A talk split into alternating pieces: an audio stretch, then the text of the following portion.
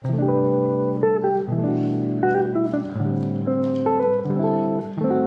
are here. WA Radio. ワーレディオ川瀬直美。アンドレア・ポンピリオン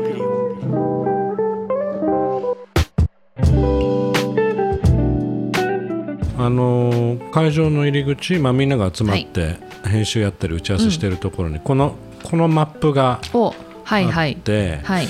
であこれなんだろうってパッと見てたらいわゆるグループ分けされてるんだよね、A1 からうん。A2B1B2 とか、まあ、アルファベットでうんうん。区分けされたるゾーンがうんうん。あって、いわゆる各チームは特定の場所をうん選ばなきゃいけない。それとも与えられる。あのね大いわゆる撮影体場所なのかなこれは。別にそこはあの領域を超えていってもらってもいいねんけれども、うん。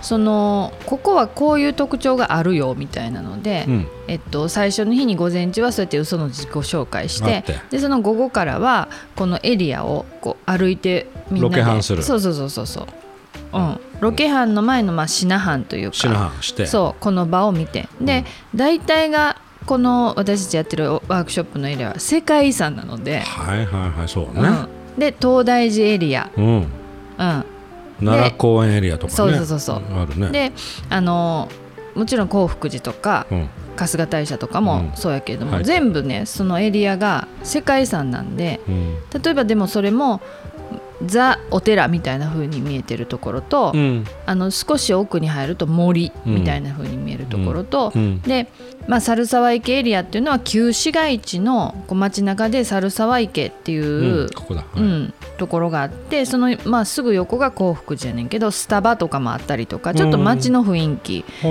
があるんですよ。うんうんうん、で、まあ、奈良町っていう、まあ、定番のその旧市街はうん。もう路地裏の迷い込んで、いいね。なんか、はいはい。うん、ちょっとタイムスリップしちゃいそうな、うん。あのなんていうか古い町ですね、うんうんうんうん。んそういうのもあるという。そうそれをみんながこう歩いて、うん。で脚本に落とし込んだ時に、うん。どのエリアを中心にやりますかってこれはね多分ね、うん制作チームをフォローしているこうチームリーダーみたいうん。なちょっと大人たちはいがはい。把握するためですね、うん。今 A チームはどこに行ってるかって言った時にここですよ。でうん。今回そのフォローしてくれてるその、えっと、チームリーダー的なうん。あの制作の子たちの中には、うん。九州大学のうん子たちも入っていて、うん。でこれはまあ私がその九州大学の教授の人に、うん。九州大学でこうワークショップやってくれないかって言われたんだけど、うん。まあ、今そんなクレイジースケジュールでななかなか難しい、うん。で実はこうやって奈良国際映画祭でユースのワークショップやるから、なんやったらあのゼミの子たちを連れて、うん。フォローに回ってくれると私がやってることが分かりますよっていうふうに言ったらあの教授と、うん。えっと、アシスタントと、うん。で学生4人連れてきてくれたんですよ。はいはいはいでこれはなんかどうやら九州大学では単位が出るみたいで。夏休み中やからね。うん。うん。うん。で、うん。だけど彼らも、えっと、少しそのユースよりか上の世代なだけでうん。学んでる最中の子たちで、この子どもたちにえらく影響も受けてるわけですよ。はいはい。うん、で彼らは彼らで未来創造学科とかなんかそういう、うん。よく最近あるうん。そのクリエイティブな表現をするだけじゃなくて多分ねうん。街づくりだったりとか、うん。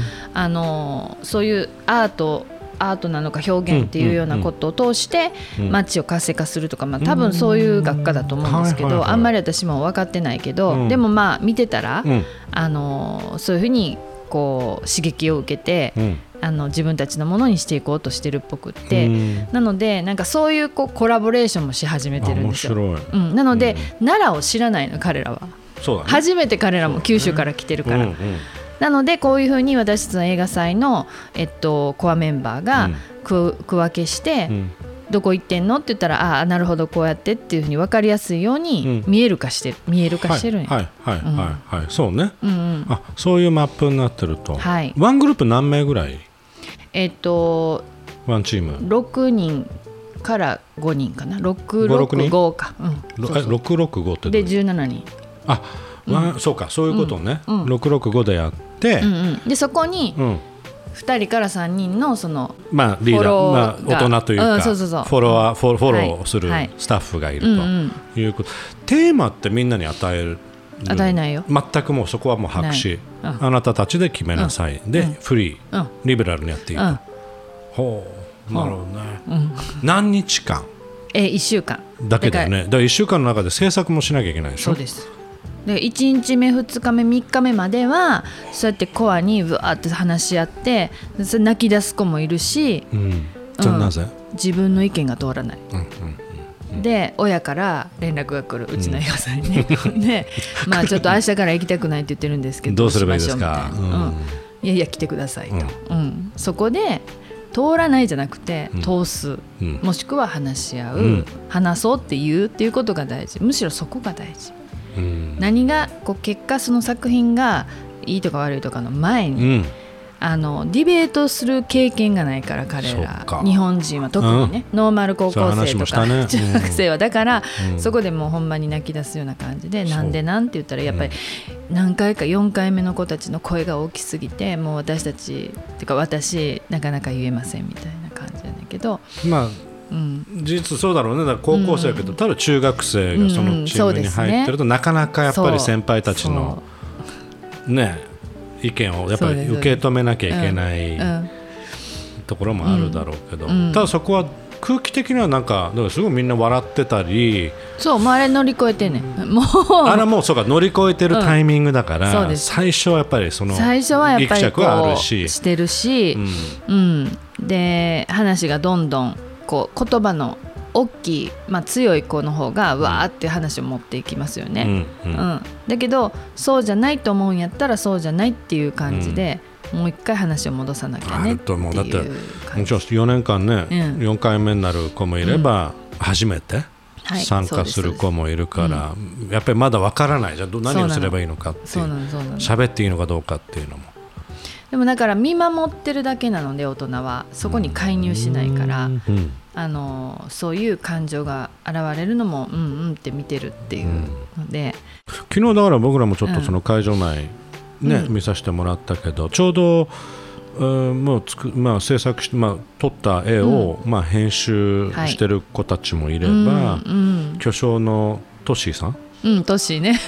トッシーさんがいろいろはい。まああのこういうふうにやった方がいい,、いいかもねとか、うんうんうん。まあ、彼なりの意見もはい。足したりしてたんだけども、もうでもそのあのまあ大御所のトッシーは、うん。私のえっとビジュアルアーツ時代のうん。あのえっとゼミの先生でもあったんですけど、なるほど、うん、でもやっぱり、うん、やっぱりね、うんあの言葉を足しすぎると思ってるんですよままだ私は、うん。あのなぜならこう結構手足手取り足取りまではもちろんいかないんだけど、うんうん僕はこう思うよって言っちゃうと、うんうんそれにどうしても子どもたちはあの振られるのでそりゃそうだね、うん、あのその立場ときゃいけないしてね。うんうんってなるけど、はいはい私がそういう時にもうほっといてってこう一言ももう言い過ぎやんみたいな感じでちょっとこうちょっかいを出しつつ、うんあ直美のちゃんだけどずっと静かだったね。